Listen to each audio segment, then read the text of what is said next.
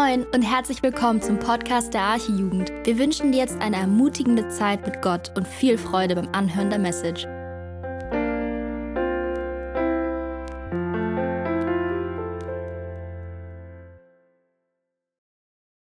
Ja, danke für die Lobpreiszeit und auch für das Zeugnis, Sonny. Das hat mich, uns alle sehr erquickt. Danke für die Offenheit, die wir immer wieder hier jeden Samstag erleben, wenn ihr aus eurem Leben erzählt. Das ist sehr, sehr stark. Ja, freue mich, dass ich heute mit euch ein spannendes Thema so teilen darf. Abendmahl, deswegen ist es ja hier so auch aufgebaut, wie Ipo schon gesagt hat. Wobei ich auch gleich sagen kann, muss, äh, wir werden jetzt hier heute Abend nicht das Abendmahl feiern. Allein so aus Corona-Gründen schon will ich jetzt hier nicht irgendwie für ein Eklat sorgen und das irgendwie anders machen. Aber aus Anschauungsgründen dachte ich, es ist gut, das nochmal so vor Augen zu haben. Und äh, natürlich, ja, wir schauen mal, wie wir so in die Thematik reingehen. Warum feiern wir das Abendmahl? Ähm, das Abendmahl oder manche denken auch, ja, wieso Abendmahl? Abendessen klingt das auch so ein bisschen nach, äh, vielleicht so jemand, der gar nichts damit zu tun hat, mit Kirche und Glauben, der sagt, na ja, Abendessen, Abendmahl ja, was habe ich mir darunter vorzustellen, dass ich mit ein paar netten Leuten zusammen mich ähm, hinsetze und einfach ein gutes Essen habe, was Nettes zu trinken habe und dass wir dann den Abend genießen, dass wir uns das gut gehen lassen. Das dachten sich damals in der Kirche in Korinth auch einige. Ähm, wir werden gleich den Text in 1. Korinther Kapitel 11, das ist so eine ganz einschlägige Stelle für das Thema Abendmahl, lesen.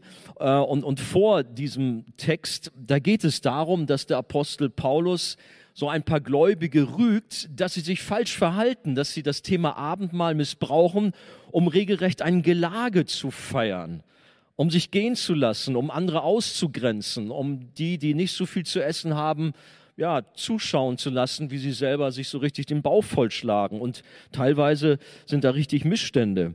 Ich lese mal, der Paulus sagt zu ihnen, äh, wenn ihr nun zusammenkommt, so hält man da nicht das Abendmahl des Herrn. Denn ein jeder nimmt beim Essen sein eigenes Mahl vorweg und der eine ist hungrig, der andere ist betrunken. Hey, das ist heftig. Das ist die Gemeinde in Korinth. Da merkt ihr mal, wie die drauf waren. Weiter sagt er, habt ihr denn nicht Häuser, wo ihr essen und trinken könnt? Oder verachtet ihr die Gemeinde Gottes und beschämt die, die nichts haben? Und dann später nach seinen ernsten Worten zum Abendmahl, die wir dann auch gleich lesen, an die Wand werfen werden, da sagt er, das also alles 1. Korinther 11, das, was ich vorhin gelesen habe, war ab Vers 21 äh, oder 20, jetzt ab Vers 33.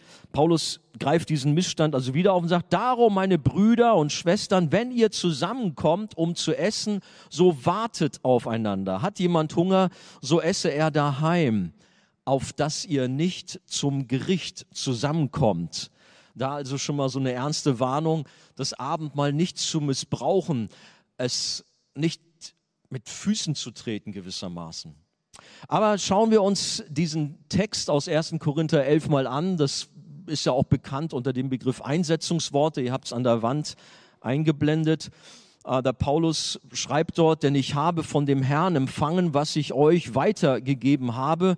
Der Herr Jesus in der Nacht, da er verraten ward, nahm er das Brot, dankte und brach's und sprach, das ist mein Leib für euch, das tut zu meinem Gedächtnis. Desgleichen nahm er auch den Kelch nach dem Mahl und sprach, dieser Kelch ist der Bund, der neue Bund in meinem Blut, das tut, so oft ihr daraus trinkt, zu meinem Gedächtnis. Denn so oft ihr von diesem Brot esst und von dem Kelch trinkt, verkündigt ihr den Tod des Herrn, bis er kommt. Wer also unwürdig von dem Brot isst oder von dem Kelch des Herrn trinkt, der wird schuldig sein am Leib und Blut des Herrn. Der Mensch prüfe aber sich selbst, und so esse er von diesem Brot und trinke von diesem Kelch. Denn wer isst und trinkt und nicht bedenkt, welcher Leib es ist, der isst und trinkt sich selbst zum Gericht. Darum sind auch viele Schwache und Kranke unter euch und nicht wenige sind entschlafen.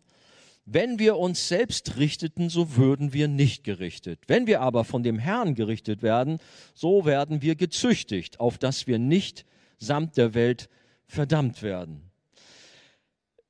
Oh Mann, diesen Text, den haben wir so oft schon gelesen, gehört, dass man fast mitsprechen kann oder auch gar nicht mehr richtig hinhört. Ich hoffe, ihr habt noch mal hingehört beziehungsweise das mitgelesen, weil man eben bei jeder Abendmahlsfeier, vielleicht nicht bei jeder, aber bei fast jeder, diesen Text noch mal liest, um sich das alles noch mal so zu vergegenwärtigen, worum es geht. Lass mich zuerst darüber sprechen, wie kam es überhaupt dazu, dass Abendmahl gefeiert wurde oder wie soll ich mal sagen, die Einführung des Abendmahls? Wir haben ja hier in unserem Text ganz am Anfang, dass der Paulus sagt, er hat es direkt von Jesus empfangen als Anordnung. Denn ich habe von dem Herrn empfangen, schreibt der Apostel Paulus. Jesus hat direkt zu mir gesprochen und ich gebe es euch weiter. Jesus selbst hat das Abendmahl bekanntlich in seinem letzten Treffen mit den Jüngern vor seiner Verhaftung, vor seiner Kreuzigung eingeführt. Er hatte seine Jünger beauftragt, einen schönen Raum mit gepolsterten Sitzgelegenheiten ausfindig zu machen, äh, um dort mit ihnen ein letztes Passafest zu feiern. Ich weiß nicht, ob ihr das alle so wisst, das findet man in Lukas Kapitel 22, Vers 7 folgende zum Beispiel. Es gibt so ein ganz berühmtes Gemälde von Leonardo da Vinci, das haben wir auch dabei, können wir auch mal einblenden. Ähm, wer das echte hat, der ist ein reicher Mensch. Ähm, Jesus mit seinen Jüngern bei der Feier des Abendmahls beziehungsweise beim Passa. Das, ja, weiß nicht, ob man das sich so genauso vorzustellen hat. Man lag eigentlich mehr auch bei Tisch. Hier sitzen sie alle nebeneinander aber auf jeden Fall sehen wir dort Jesus mit seinen Jüngern um ihn herum. Für Jesus war es eine ganz, ganz große Freude, vor seinem Kreuzestod mit seinen engsten Freunden, den Jüngern, noch einmal dieses wichtige, große Fest der Juden, das Passafest, zu feiern und damit an den Auszug Israels aus Ägypten zu erinnern. Äh, Jesus sagte selber, das finden wir in äh, Lukas Kapitel 22 ab Vers 15, wie sehr habe ich mich danach gesehnt, dieses Passamal mit euch zu feiern, bevor ich leiden muss. Denn ich sage euch, ich werde das Passamal nicht mehr feiern, bis sich im Reich Gottes seine volle Bedeutung erfüllt. Dann nahm er einen Becher mit Wein, dankte Gott dafür und sagte, nehmt diesen Becher und trinkt alle daraus. Denn ich sage euch, von jetzt an werde ich nicht mehr vom Saft der Reben trinken, bis das Reich Gottes gekommen ist. Dann nahm er Brot, dankte Gott dafür, brach es in Stücke und gab es den Jüngern mit den Worten, das ist mein Leib, der für euch hingegeben wird. Tut das, um euch an mich zu erinnern. Hier erleben wir etwas ganz, ganz Spannendes. Man muss sich das so vorstellen. Die Jünger haben sich sicherlich auch darauf gefreut, mit Jesus das Passa zu feiern. Und Jesus ist jetzt in dieser uralten, ganz bekannten Liturgie, das ist eine bestimmte Reihenfolge beim Passa. Ich habe das auch mal vor einiger Zeit mal hier in einer Jugendpredigt auch verarbeitet, werdet ihr irgendwo im Internet finden. Da kommt Jesus plötzlich auf sich selbst zu sprechen, auf seinen Tod weist er hin und nimmt dabei eines der ungesäuerten Brote die Jünger müssen irgendwo irritiert gewesen sein. Sie, sie, kannten diese Zeremonie beim Passa und ja, eigentlich hat man an den kommenden Messias erinnert und natürlich an den Auszug aus Ägypten. Aber jetzt macht Jesus etwas ganz Ungewöhnliches und weist im Grunde auf sich selbst als den Messias hin, der das Passaopfer, die Erfüllung des alten Bundes ist und er fordert auf, an seinen kommenden Tod, der stand ja unmittelbar bevor, zu denken.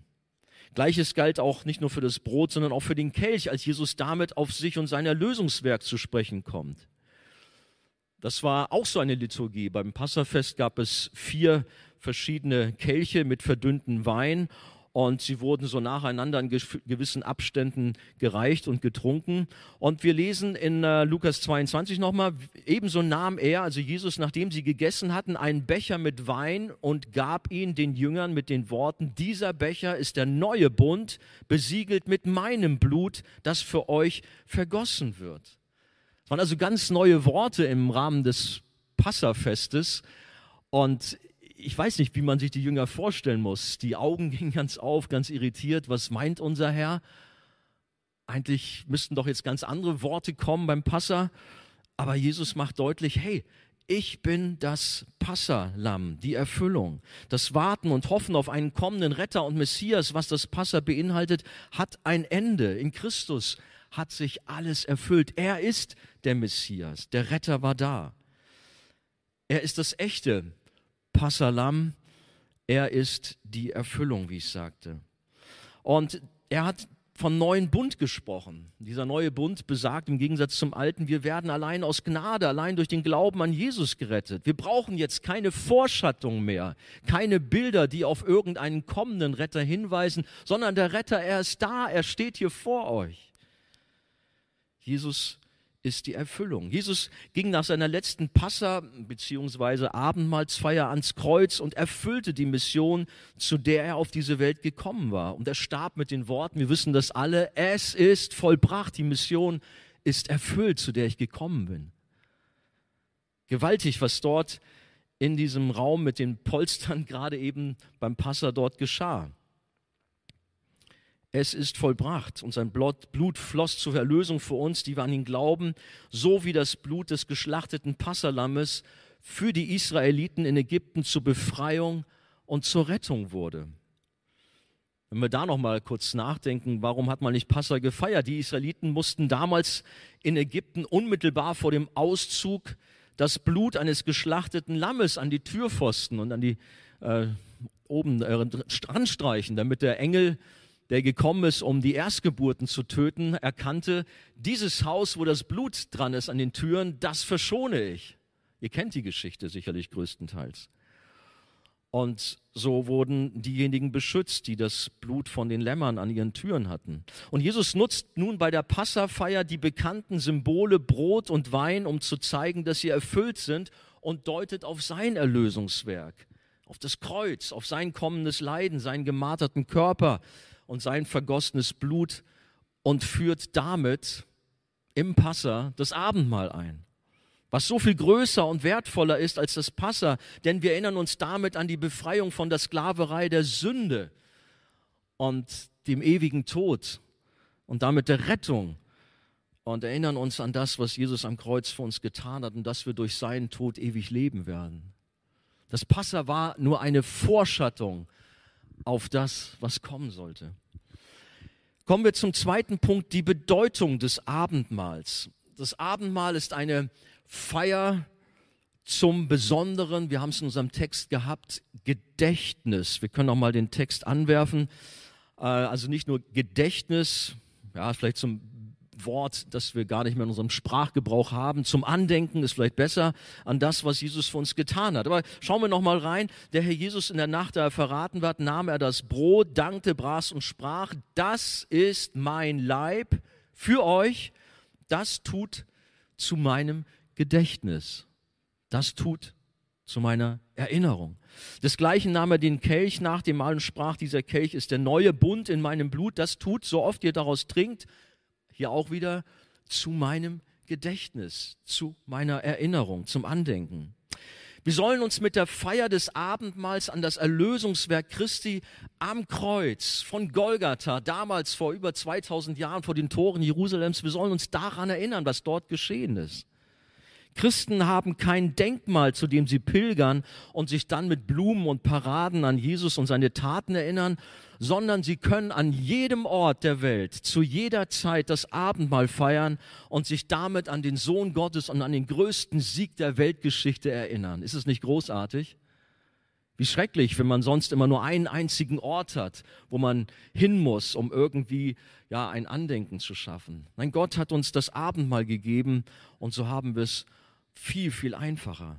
Und das Abendmahl wird gefeiert in riesigen Kirchen mit vielen tausend Gläubigen ebenso wie auch in kleinen Hausgruppen, aber auch in Krankenzimmern und sogar in Gefängniszellen, wo sich jemand in Einzelhaft befindet. Wir haben vorhin eingangs von Ipo gehört, der so verzweifelt zu Hause war, weil er so eine Sehnsucht hatte, das Abendmahl zu feiern. Brot hat er noch gehabt, aber nur Wasser. Ich meine, gut, Jesus hat ja schon mal Wasser in Wein verwandelt.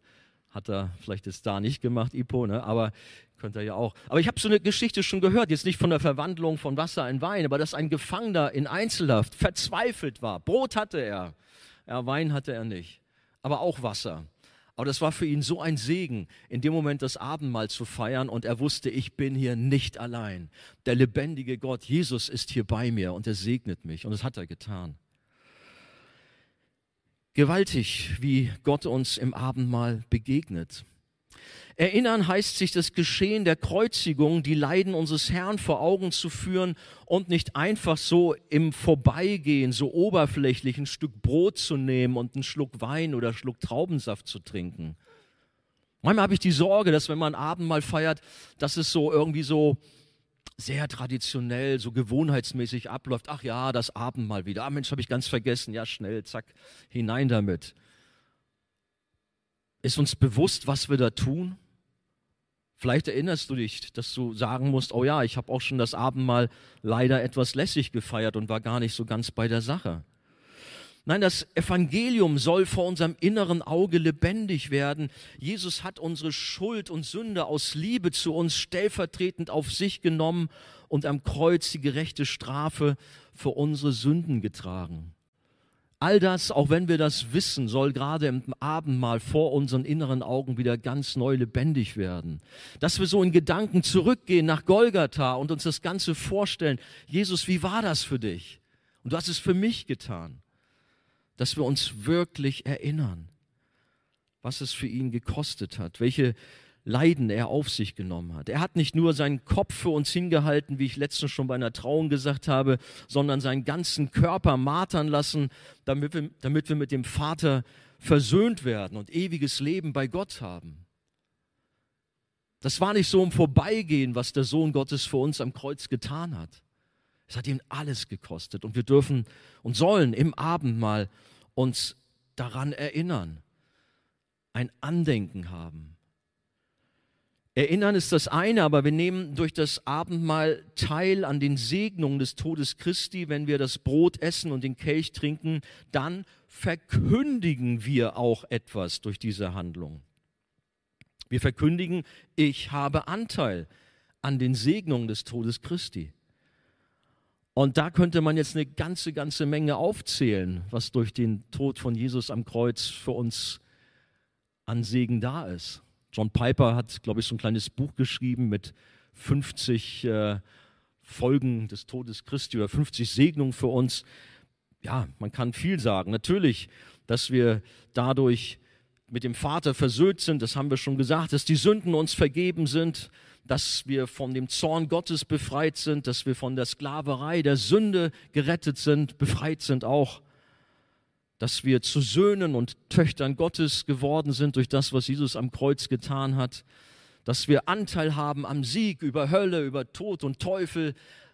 All das wird uns zuteil durch das, was Jesus am Kreuz getan hat. Das sind all diese Segnungen und verschiedenes mehr. Und das alles löst natürlich bei uns eine riesengroße Freude aus, wenn wir richtig drüber nachdenken. Und durch das Abendmahl dürfen wir genau das weitergeben, verkündigen, predigen auch wenn gar nicht viele Worte gemacht werden. Indem wir uns an das Erlösungswerk Christi erinnern, wird unsere Seele erfrischt und unser Glauben gestärkt. Und wir verkündigen damit etwas für die sichtbare und auch für die unsichtbare Welt, die sehr wohl Anteil nimmt. Als Gläubige legen wir Zeugnis ab vom Tod Jesu, von seiner Auferstehung und seiner Wiederkunft. Auch das gehört dazu. Wir lesen im Vers 26 nochmal in 1. Korinther 11, denn so oft ihr von diesem Brot esst und von dem Kelch trinkt, verkündigt ihr den Tod des Herrn, bis er kommt. Bis er einmal wiederkommt in Kraft und Herrlichkeit, dann nicht als kleines Baby in der Krippe, sondern als Herr, als Richter dieser Welt, als König der Könige. Die Feier des Abendmahls ist also wie eine gewaltige Predigt, auch wenn, wie ich gerade schon sagte, kaum gesprochen wird. Ja, maximal vielleicht reicht man äh, in, außerhalb von Corona-Zeiten den Teller weiter mit den Worten Christi Leib für dich gebrochen oder die kleinen Kelche Christi Blut für dich vergossen, wenn man so eine Liturgie vielleicht in seinem Gottesdienst hat. Aber sonst wird eigentlich nicht viel mehr beim Abendmahl gesagt. Aber das Abendmahl selber braucht nicht viele Worte. Es ist eine Verkündigung.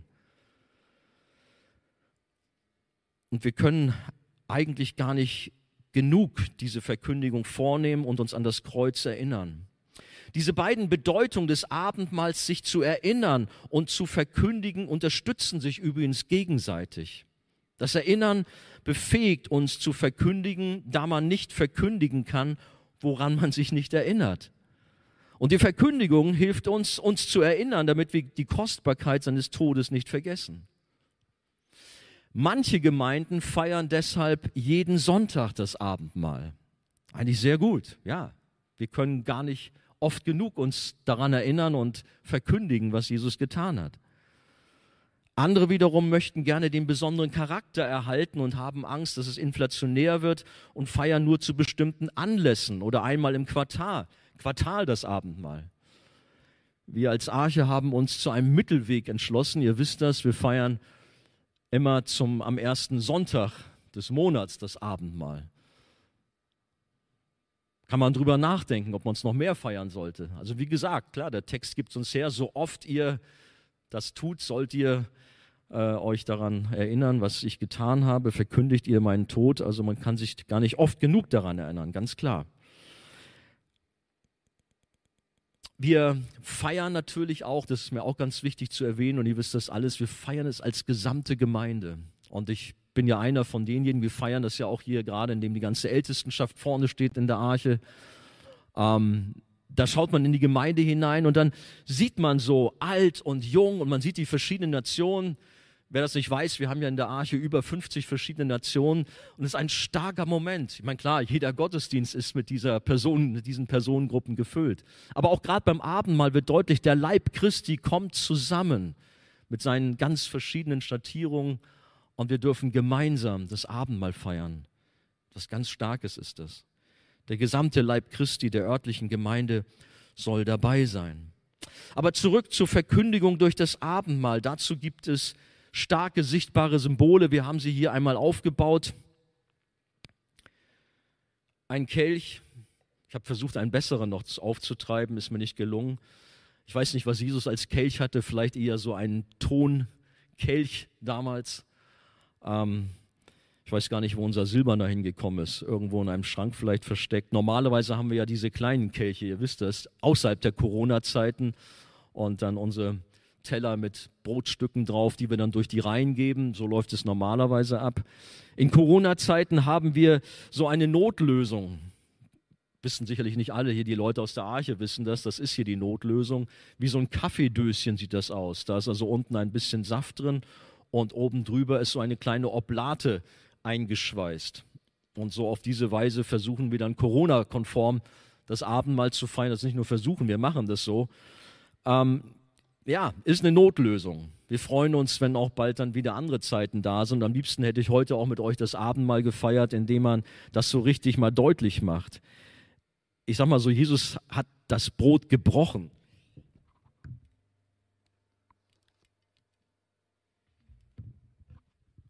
So richtig vor seinen Jüngern das symbolisch dargelegt. Das ist mein Leib, der für euch gebrochen wird. Das ist mein Blut, das für euch vergossen wird. Also auch wenn man das natürlich so in besonderer Weise feiern kann, dass man sich auch noch mehr dort hineinversetzen kann, als so natürlich. Jetzt wurden wir zum Teil kritisiert, ja, aber wenn man das so feiert, das ist doch ja, das ist doch kein Abendmahl, das geht doch gar nicht. Das kann es doch nicht sein.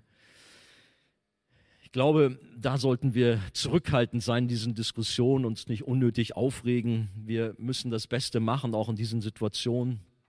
Klar, wir haben hier eine klare Andeutung, dass es zum Beispiel äh, Saft oder Wein sein soll, also von dem Gewächs des Weinstocks und eben kein Apfelsaft oder kein Orangensaft, um Abendmahl zu feiern. Ich meine, gut, wir hatten gerade schon das Beispiel aus der Not heraus, jemand hatte nur Wasser, gut, dann ist es halt auch mal so. Aber ich habe auch schon mitbekommen, dass manche Leute dann, oh, ist völlig wurscht, ich gucke mal, was ich da habe. Ich nehme halt auch Cola. Oder was ich gar nicht so toll fand, es gab auch bestimmte Kreise, die haben gesagt, wir nehmen Bier und Chips. Das ist dann unser Abendmahl. Also das finde ich höchst fragwürdig und äh, ja nicht nur fragwürdig, das ist für mich schon äußerst respektlos. Jesus hat uns Brot und Wein oder Traubensaft gegeben, um das Abendmahl zu feiern.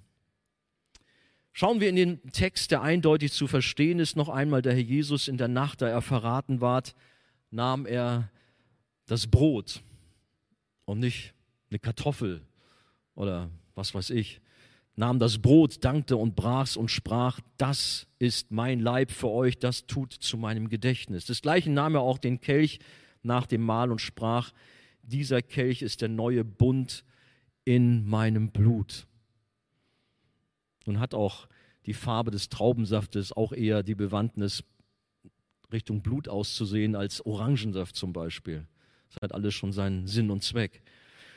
Dieser Kelch ist der neue Bund in meinem Blut, das tut so oft ihr daraus trinkt zu meinem Gedächtnis. Denn so oft ihr von diesem Brot esst und von dem Kelch trinkt, verkündigt ihr den Tod des Herrn, bis er kommt. Wir zitieren ja ganz gerne in der Arche den alten Spurgeon, ein Prediger, der vor 150, 200 Jahren in England gelebt hat. Der hat gesagt, die Elemente Brot und Wein werden gleichsam zu, zu Linsen eines weitreichenden Fernrohrs, durch welchen wir Christus sehen. Also interessante Formulierung von ihm. Brot und Wein stellt uns im Grunde Jesus vor Augen. Jesus hat bewusst Brot und Wein gewählt, weil es auch der Symbolik im Passa entsprach, aber natürlich perfekt auch sein Leiden ausdrückte. Das gebrochene Brot als Zeichen seines gebrochenen Körpers am Kreuz und Wein, der aus Trauben gepresst wird, als perfektes Symbol für sein Blut, was aus ihm geflossen ist. Wir denken an seine Seite, wo der Speer, die Lanze hineingestoßen wurde, oder wir denken an die Dornenkrone, wo das Blut ihm über das Haupt floss oder auch natürlich an die Nägelmale. Jesus hatte einen Kelch und ein größeres Brot, das er brach, sodass insbesondere in der heutigen aktuellen Situation natürlich wohl kritische Fragen kommen können. Mensch, wie feiert ihr das Abendmahl? Aber wie ich schon sagte, das ist jetzt eine, eine Notsituation, sodass wir froh sind, überhaupt das Abendmahl so feiern zu dürfen. Das Essen und Trinken beim ähm, Abendmahl soll in der Tat ausdrücken, dass wir geistlich mit Christus eins werden, so wie wir im Grunde auch Essen und Trinken in unserem Körper aufnehmen. Das ist übrigens auch so eine Thematik. Die Nahrung stärkt uns nicht, wenn wir sie einfach nur anschauen. Stell dir vor, du hast ein riesentolles Buffet irgendwo, all-inklusiv Urlaub und du gehst da zum Buffet und guckst das dir an, dein Mund wird wässrig, aber du isst nichts, ja, dann bringt es dir nichts. Dann kannst du dir das noch so lange anschauen, aber dein Magen knurrt. So soll es natürlich nicht sein, sondern wir müssen es aufnehmen. Die Nahrung stärkt uns nicht, indem wir sie nur anschauen, auf uns wirken lassen, sondern nur, indem wir sie essen und aufnehmen. Und dazu ein sehr deutliches Wort von Jesus zum Thema Abendmahl. Das ist ein sehr herausforderndes Wort, aber hört mal, das ist, finden wir in Johannes Kapitel 6, Vers 53. Jesus sprach zu ihnen, wahrlich, wahrlich, ich sage euch, wenn ihr nicht das Fleisch des Menschensohns esst und sein Blut trinkt, so habt ihr kein Leben in euch. Wer mein Fleisch isst und mein Blut trinkt, der hat das ewige Leben. Und ich werde ihn am jüngsten Tag auferwecken. Denn mein Fleisch ist die wahre Speise und mein Blut ist der wahre Trank. Wer mein Fleisch isst und mein Blut trinkt, der bleibt in mir und ich in ihm. Also ihr könnt mit so einem Text hier umgehen, aber ich weiß nicht, wenn ich mit so einem Text an irgendwelche Unkundigen herangehe, die mit der Bibel, mit Kirche nichts zu tun haben, Abendmahl schon gar nicht, das klingt schon irgendwie ein bisschen strange, schon merkwürdig so ja, Richtung Kannibalismus. Und damit komme ich zu einem sehr wichtigen Punkt. Inwiefern haben wir Christen Anteil an Christus im Abendmahl? Wir glauben nicht wie die katholische Kirche an eine Realpräsenz Christi im Brot und Wein, also dass sich beim Abendmahl Brot und Wein jedes Mal auf wundersame Weise buchstäblich in seinen Leib verwandeln, in sein Blut verwandeln. Ist übrigens eine interessante Geschichte da. Die katholischen Priester haben ja seinerzeit oder viele Jahrhunderte die Gottesdienste in lateinischer Sprache abgehalten. Und dort gab es die Formulierung in Lateinisch, das ist mein Leib bei der Abendmahlsfeier. Das klang dann so ähnlich wie oder zumindest haben die, Deu äh, die, die Deutschen, wollte ich schon sagen, die Menschen das so verstanden, das klingt nach Hokuspokus. Ich krieg's das nicht ganz hin. Hoc et simuan oder keine Ahnung, müsst ihr nachlesen. Das ist mein Leib auf Lateinisch. Jedenfalls die Menschen haben daraus gemacht, ah, der Priester redet da was von Hokuspokus. So ist dieses Wort entstanden. Auf jeden Fall das nur am Rande. Eigentlich war der Glaube, wenn wir das Abendmahl feiern, wird sich buchstäblich der Wein und das Brot in den Leib Christi und in das Blut Christi verwandeln. So das Denken der katholischen Kirche. Das glauben wir natürlich nicht. Auch im Abendmahl findet Anbetung nur im Geist und in der Wahrheit statt. Jesus ist aber unsere geistliche Nahrung. Er ist das Brot des Lebens, die wichtigste und vitaminreichste Nahrung, die wir für unser Leben brauchen. Und auch wenn wir nicht an eine Realpräsenz Christi im Brot und Wein glauben, so doch, dass unser geliebter Herr und Retter in einer ganz besonderen Weise bei uns, bei der Abendmahlsfeier unter den Gläubigen gegenwärtig ist. Das glaube ich ganz bestimmt. Natürlich ist er immer da, wenn Gottes Volk zusammenkommt. Wir kennen diesen weltberühmten Bibelvers, äh, Jesus sagt, denn wo zwei oder drei in meinem Namen versammelt sind, da bin ich mitten unter ihnen. Kennt eigentlich jeder diesen Vers. Und doch glaube ich auch, dass wenn wir das Abendmahl feiern, wenn also die gesamte lokale Gemeinde kommt, der Leib Christi und Jesus als das Haupt ist auch da, dass dann natürlich schon auch eine ganz, ganz besondere Einheit und Gemeinschaft da ist. Und dass Jesus in unserer Mitte ist. Natürlich. Er ist das Haupt, wir seine Glieder. Und dann gibt es von Paulus auch noch einen ähm, Ausdruck dazu, das finden wir in 1. Korinther Kapitel 10. Er schreibt, der Kelch des Segens, den wir segnen, ist der nicht die Gemeinschaft des Blutes Christi? Das Brot, das wir brechen, ist das nicht die Gemeinschaft des Leibes Christi? Denn ein Brot ist, so sind wir die vielen ein Leib, weil wir alle an einem Brot teilhaben. 1. Korinther 10, 16 bis 17. Das heißt, im Abendmahl erfolgt eine ganz enge Gemeinschaft, eine tiefe Verbindung des Volkes Gottes in Liebe untereinander, zueinander. Aber natürlich auch mit Jesus, der das Zentrum ist. Zum äh, Thema Abendmahl werden und wurden immer viele Fragen gestellt. Eine will ich hier mal gerade so einbauen. Da wurde gefragt, ja, wer teilt eigentlich das Abendmahl aus? Wer feiert das mit uns? Die Bibel sagt nicht, dass es wie hier in der Arche die Ältesten und Pastoren einer Gemeinde sein müssen. Eigentlich ist es ein, Diko ein diakonischer Dienst. Und wir haben es bei Jugendfreizeiten auch schon gemacht, dass auch durchaus die Mädels das Abendmahl austeilen oder so, dass da jetzt nicht irgendwie ein Pastor das tun muss. Das sagt die Bibel nicht. Das vielleicht nur mal am Rande erwähnt. Bei uns ist es so eine Tradition, dass die Pastoren und Ältesten das Abendmahl austeilen. Noch eine ganz andere Sache, das ist so auch ein Punkt, den ich auch noch mit aufgreifen muss. Wer darf eigentlich am Abend mal teilnehmen? Wir haben schon darüber gesprochen, dass eine Feier der Gläubigen, des Volkes Gottes, der Gemeinde ist. Aber nun verstehen viele Menschen sich als Kinder Gottes. Und sie meinen, alle Menschen sind Kinder Gottes. Aber so kann man das nicht sagen. Alle Menschen sind Geschöpfe Gottes. Kinder Gottes werden wir durch den Glauben an Jesus Christus Söhne und Töchter. Ein Kind Gottes werden wir nur durch die neue Geburt, durch den rettenden Glauben. Man muss also schon näher erklären, wer zum Volk Gottes gehört, denn da sind so viele Menschen, die sich traditionell als Christen verstehen, weil sie als Baby getauft wurden oder konfirmiert und Mitglied einer Kirche sind und Kirchensteuern zahlen. Aber dabei haben sie gar keine echte Beziehung zu Jesus.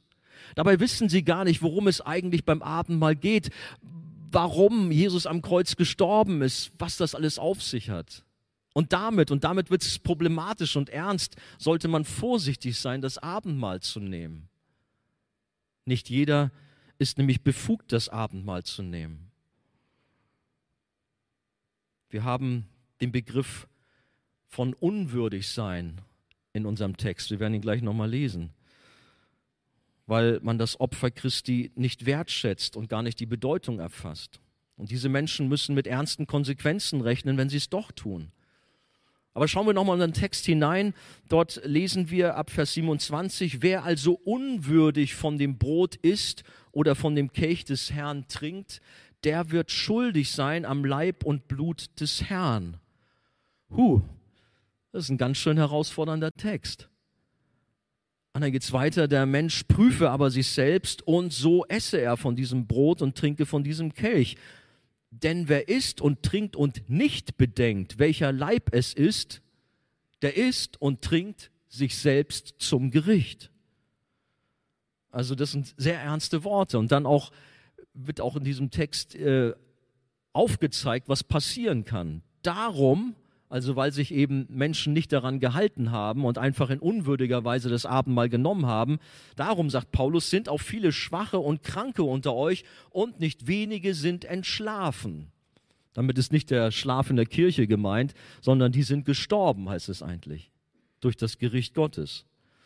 Und dann, wenn wir uns selbst richteten, so werden wir nicht gerichtet. Wenn wir aber von dem Herrn gerichtet werden, so werden wir gezüchtigt, auf dass wir nicht samt der Welt verdammt werden. So endet dieser bekannte Abendmahlstext aus 1. Korinther 11.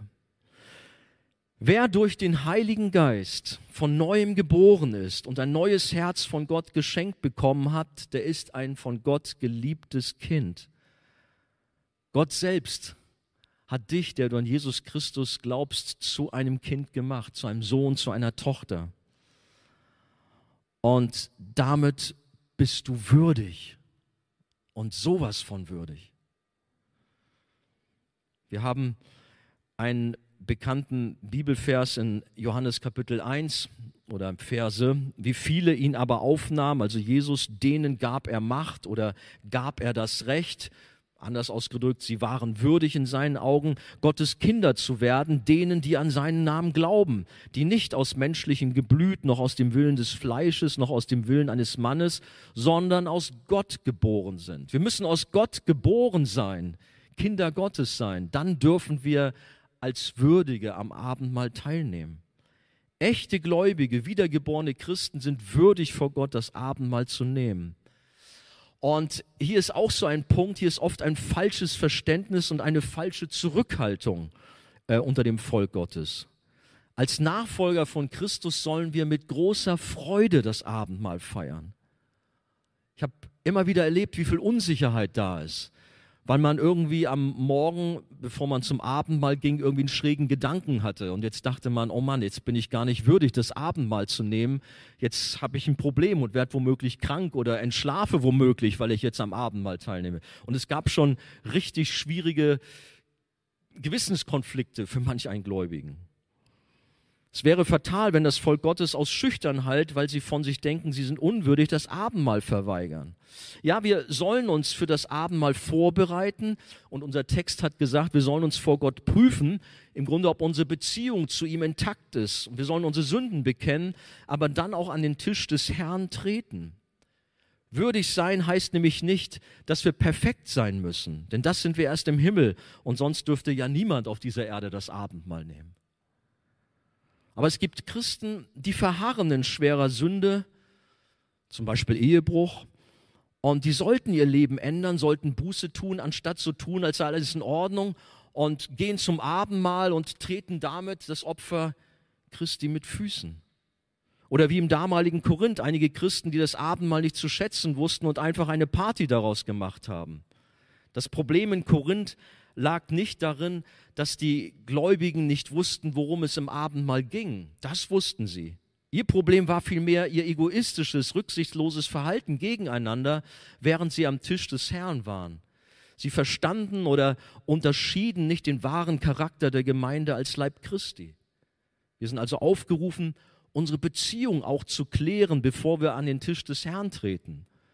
Und ich habe das auch schon beobachtet, wie Menschen vor einem Abendmahl zu einem anderen hingegangen sind und sich entschuldigt haben, sich versöhnt haben und dann mit einem freien Herzen voller Freude auch das Abendmahl feiern konnten. Jesus selber sagt, darum, wenn du deine Gabe auf dem Altar opferst und dort kommt dir in den Sinn, dass dein Bruder etwas gegen dich hat, so lass dort vor dem Altar deine Gabe und geh zuerst hin und versöhne dich mit deinem Bruder und dann komm und opfere deine Gabe. Matthäus 5, 23 bis 24.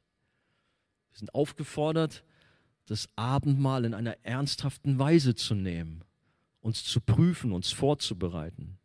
Gott lässt sich nicht verspotten, sondern regiert auch schon mal mit Gericht, mit Krankheit und sogar Tod, wie es hier in unserem Text unmissverständlich steht. Wir haben nicht sehr viele Beispiele, wo Gott so heftig reagiert. In der Bibel gibt es die Geschichte von Ananias und Sapphira, die den Heiligen Geist belogen hatten. Sie sind ein großes Negativbeispiel und dadurch wurde große Ehrfurcht ausgelöst, als sie dann tot umfielen. Aber wir sollen diese Mahnung ernst nehmen und unser Verhältnis mit Christus klären, aber dann auch freudig am Abendmahl teilnehmen. Und wie gesagt, diese Worte sollten uns nicht dazu bringen, uns irgendwie vom Abendmahl fernzuhalten, sondern uns zu Christus bringen und auch um Verzeihung bitten, Buße tun, aber dann voller Freude am Abendmahl teilzunehmen.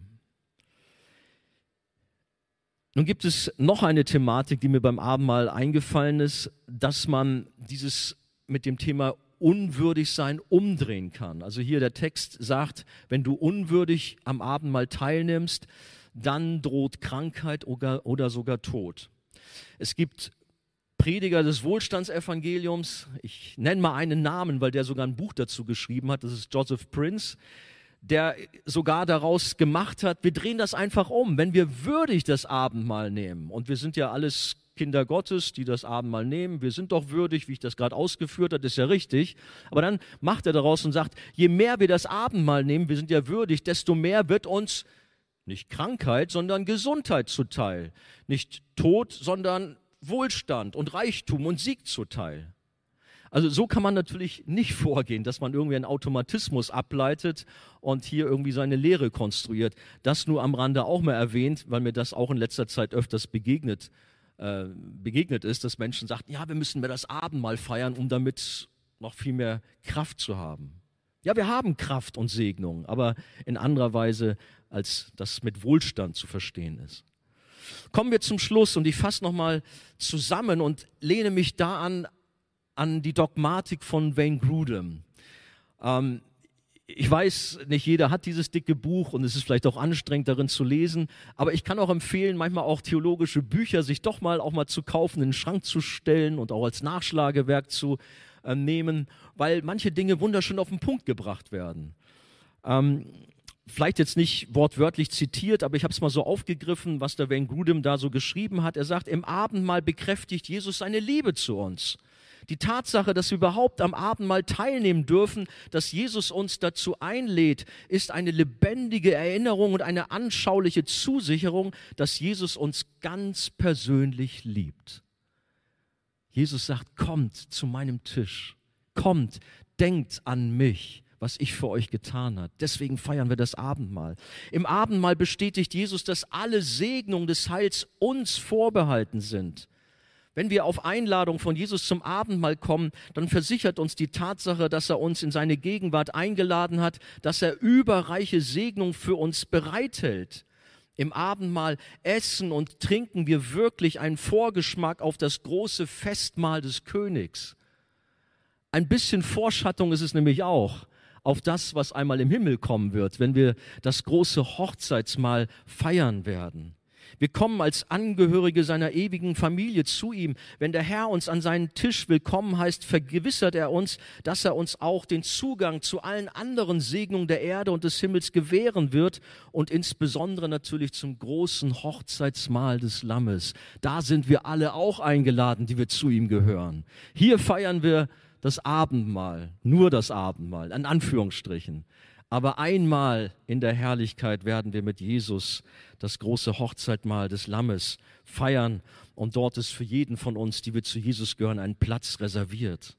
Im Abendmahl bekräftigen wir unseren Glauben an Christus. Schließlich verkündigen wir, wenn wir das Brot und den Kelch nehmen, ich brauche dich und ich vertraue dir, Jesus, dass du meine Sünden vergeben und meiner Seele Leben und Gesundheit geben mögest, denn nur durch deinen gebrochenen Leib und dein vergossenes Blut kann ich gerettet werden.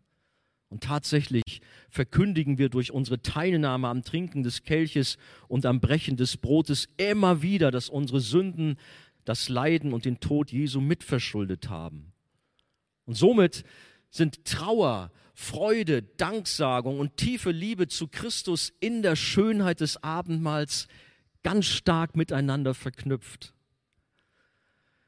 Man könnte noch vieles mehr über das Abendmahl sagen. Das mal nur für heute so ein paar Auszüge. Aber ich hoffe, dass wir vielleicht damit ein bisschen neu wieder uns auf das Abendmahl fokussieren konnten.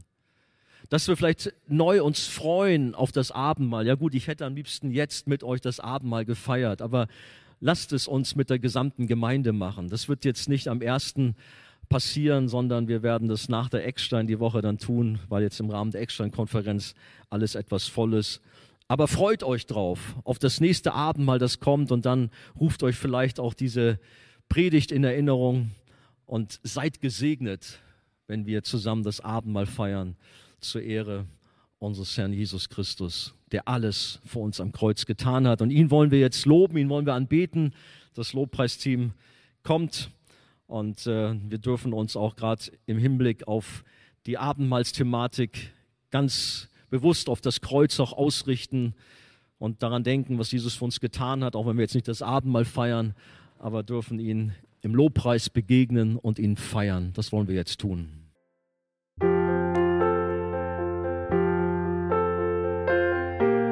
Wir freuen uns, dass du heute mit dabei warst. Wir als Archijugend sind fest davon überzeugt, dass Gott auch heute durch sein Wort spricht und hoffen, dass du ihn durch diese Predigt besser kennenlernen konntest. Weitere Beiträge von uns findest du auch auf unseren Social-Media-Kanälen oder unter archijugend.de.